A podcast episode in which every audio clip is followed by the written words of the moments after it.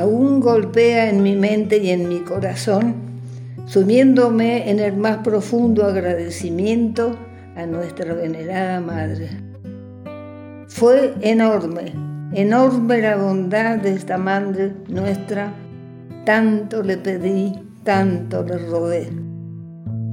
Allá por el año 1982, precisamente el 9 de enero, convocado a prestar servicio militar obligatorio, partió mi hijo menor, Julio, a la ciudad de Río Turbio, provincia de Santa Cruz. El 29 de abril, día de su cumpleaños, quise visitarlo el Ministerio de Guerra me otorgó un pasaje gratuito de avión, pero no podía pagar un hotel. Igualmente volé. Llevaba un bizcochuelo y un rosario que me había traído mi madre desde España. Era el mismo rosario con el que recé tanto, este mismo hijo cayó gravemente enfermo. Tanto le recí con ese rosario que mi hijo se curó.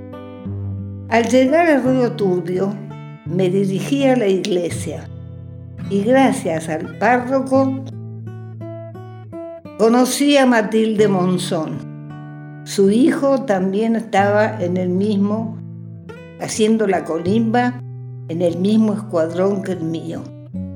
Me hospedó en la habitación que éste había dejado vacío. Convivíamos junto a su marido, minero él, y su hija.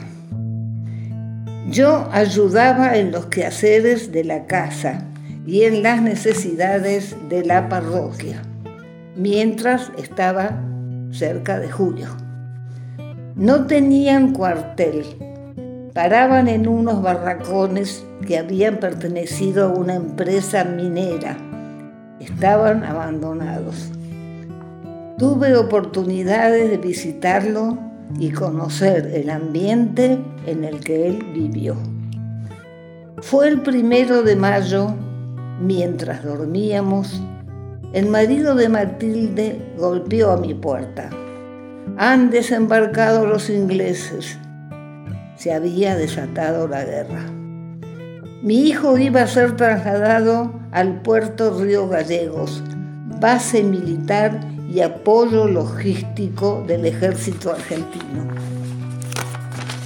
Allí permanecería su escuadrón para embarcar a las islas al frente de batalla.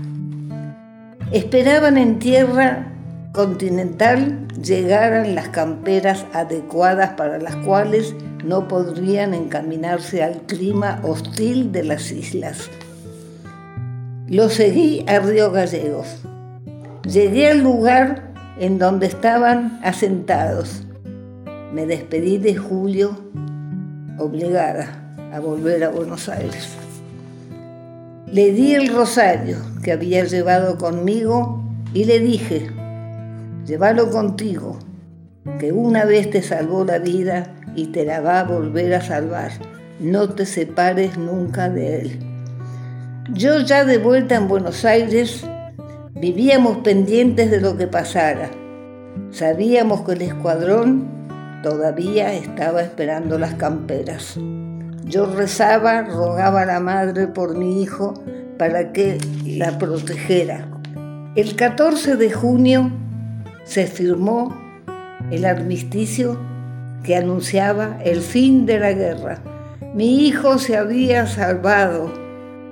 Aquellas camperas nunca llegaron y el escuadrón embarcó, no embarcó nunca a las islas. María, Madre Inmaculada, escuchó mis desesperados ruegos, hizo el milagro. Por eso hoy me arrodillo a sus plantas con, con voz emocionada para decirle gracias. Que se difunda este auténtico testimonio del verdadero milagro mariano.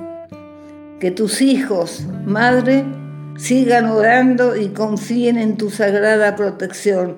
mediadora ante Jesús, tu divino Hijo. Amén.